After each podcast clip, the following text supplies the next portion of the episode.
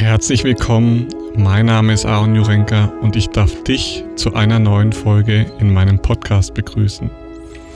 Ja, zum Podcast, der sich mit der Ursache von Krankheit und Symptomen beschäftigt.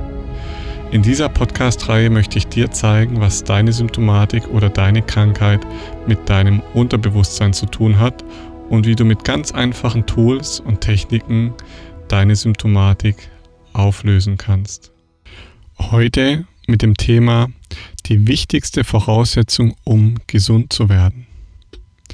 Albert Einstein hat mal gesagt, Probleme können nicht auf derselben Gedankenebene gelöst werden, auf der sie entstanden sind. Das heißt, ein wichtiger Schlüssel für Heilung ist, dass wir viel mehr wissen, als uns zu einem bestimmten Zeitpunkt bewusst ist. Um jetzt also diese Selbstheilungskräfte in unserem Körper zu aktivieren, ist es also wichtig, eine bestimmte Metaebene zu finden oder einzunehmen, um eine neue Perspektive zu finden, von der sich neue Ansatzpunkte ergeben.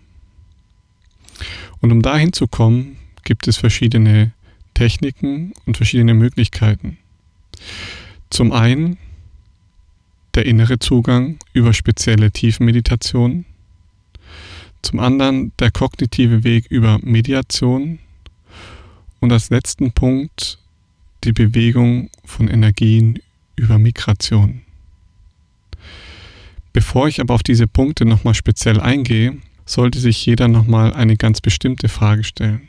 Die Frage ist nämlich, warum will er oder sie gesund, heil oder ganz werden?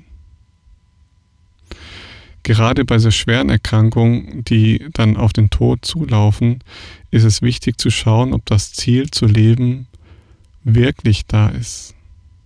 Weil bei vielen Menschen erfüllt die Krankheit letztendlich einen bestimmten Zweck und ermöglicht der Person einen Bereich in ihrem Leben zu leben, den sie selbst aktuell noch nicht in der Lage ist zu leben. Und das ist rein aus meiner Erfahrung heraus eines der wichtigsten Fragen, wenn es um das Thema Gesundwerden geht. Bedeutet die große Frage ist, wofür? Wofür speziell möchte man ein weiterführendes Leben eigentlich nutzen? Beziehungsweise bei nicht ganz so ernsthaften Erkrankungen, wofür will ich meinen gesunden Körper überhaupt nutzen? Und daraus ergeben sich dann zwei weitere wesentliche Folgefragen was zum einen noch zu erreichen ist in seinem Leben und zum anderen, was es noch loszulassen oder aufzulösen gibt. John Simonton, ein Arzt aus den 1970er Jahren, hat bei seinen Patienten eine große Gemeinsamkeit festgestellt. Und zwar bei denen, die einen ungewöhnlich positiven Verlauf ihrer Krankheit hatten, bestand die Gemeinsamkeit darin, dass sie alle extrem starke und gute Gründe dafür hatten, warum sie weiterleben wollten. Sie konnten die Gründe ganz ausführlich erklären. Wenn wir das Ganze herunterbrechen wieder auf Krankheiten, die erstmal so keinen tödlichen Verlauf in Aussicht haben, dann besteht die Frage darin, was genau willst du mit deiner Gesundheit überhaupt anstellen? Welche Ziele möchtest du erreichen? Gleichzeitig steht aber auch die zweite Frage wieder im Raum, die Frage nach dem selektiven Loslassen. Was gibt es in deinem Leben noch loszulassen? Und ich glaube, diese Frage ist mindestens genauso wichtig zu klären wie die Frage davor. Über was versuchst du dich zu stabilisieren? Was gibt dir Halt, was dir eigentlich keinen Halt gibt? Und diese zwei wichtigen Fragen sollten sich, bevor es in die bewusste Bearbeitung der Krankheit geht, immer zuerst gestellt werden. Um jetzt nochmal zu den drei Techniken zurückzukommen, mit denen ich sehr gerne in der Psychosomatik arbeite, will ich dir alle einmal kurz vorstellen, weil ich glaube, dass letztendlich nicht jeder hier etwas damit anfangen kann beziehungsweise auch, dass viele nicht wissen, was sich wirklich hinter den Begriffen verstecken und wie sie angewendet werden. Die Begriffe waren Mediation, Meditation und Migration. Bei den Mediationen geht es um den Austausch mit dem sogenannten Wachverstand. Das heißt, hier werden relevante Verhaltensweisen erkannt und verändert.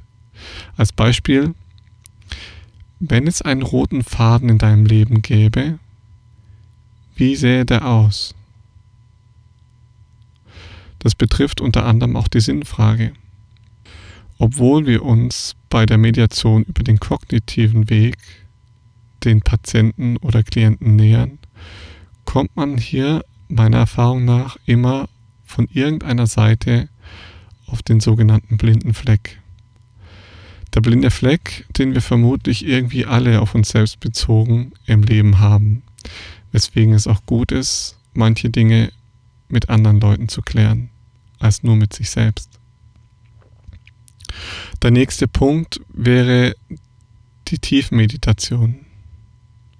Bei denen geht es letztendlich darum, tiefere Bewusstseins- oder höhere Bewusstseinsebenen, die jeder von uns hat, zu erforschen und zu erkunden, ja zu beobachten. Letztendlich könnte man auch sagen, es ist die Reise nach innen. Was dabei passiert, ist nichts anderes, als dass wir den kognitiven, immer kontrollierenden, wollenden Bewusstseinspart zurücksetzen und mehr der Beobachtung und Wahrnehmung Raum geben. Auch an dieser Stelle eine Frage.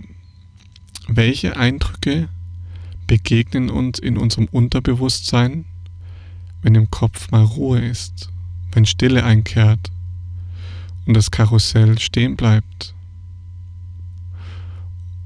Und da vermutlich jeder erfahrene Therapeut inzwischen weiß, dass dieser Zustand nicht immer ganz einfach zu erreichen ist, nutze ich hier im Kern hypnotische und selbsthypnotische Führungsprinzipien, die im Vergleich zu dieser klassischen Bühnenhypnose nicht manipulativ sind. Deswegen finde ich den Begriff Meditation oder auch Tiefmeditation hier viel angebrachter als Hypnose weil Hypnose immer sehr schnell falsch verstanden wird durch das Bild, was durch diese Bühnenhypnose gezeichnet wurde. Aus meiner Erfahrung heraus kann ich sagen, dass das Potenzial bei den Tiefmeditationen enorm ist. Die Möglichkeiten zu schauen, was wirklich auf unserer Festplatte abgespeichert ist, was wir vielleicht schon lange verdrängt haben oder nicht mehr im Bewusstsein haben, als Beispiel hier nochmal die Klientin, die sich als Baby am offenen Fenster mit ihrer Mutter gesehen hat.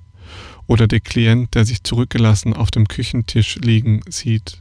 Das alles sind Möglichkeiten, um zu schauen, was diesen Schmerz in einem wirklich auslöst.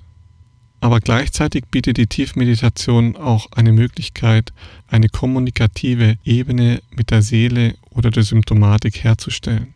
Das heißt, wir haben viele Schlüssel und Werkzeuge, um sich selbst besser zu verstehen und warum manche Dinge einfach so sind, wie sie eben sind.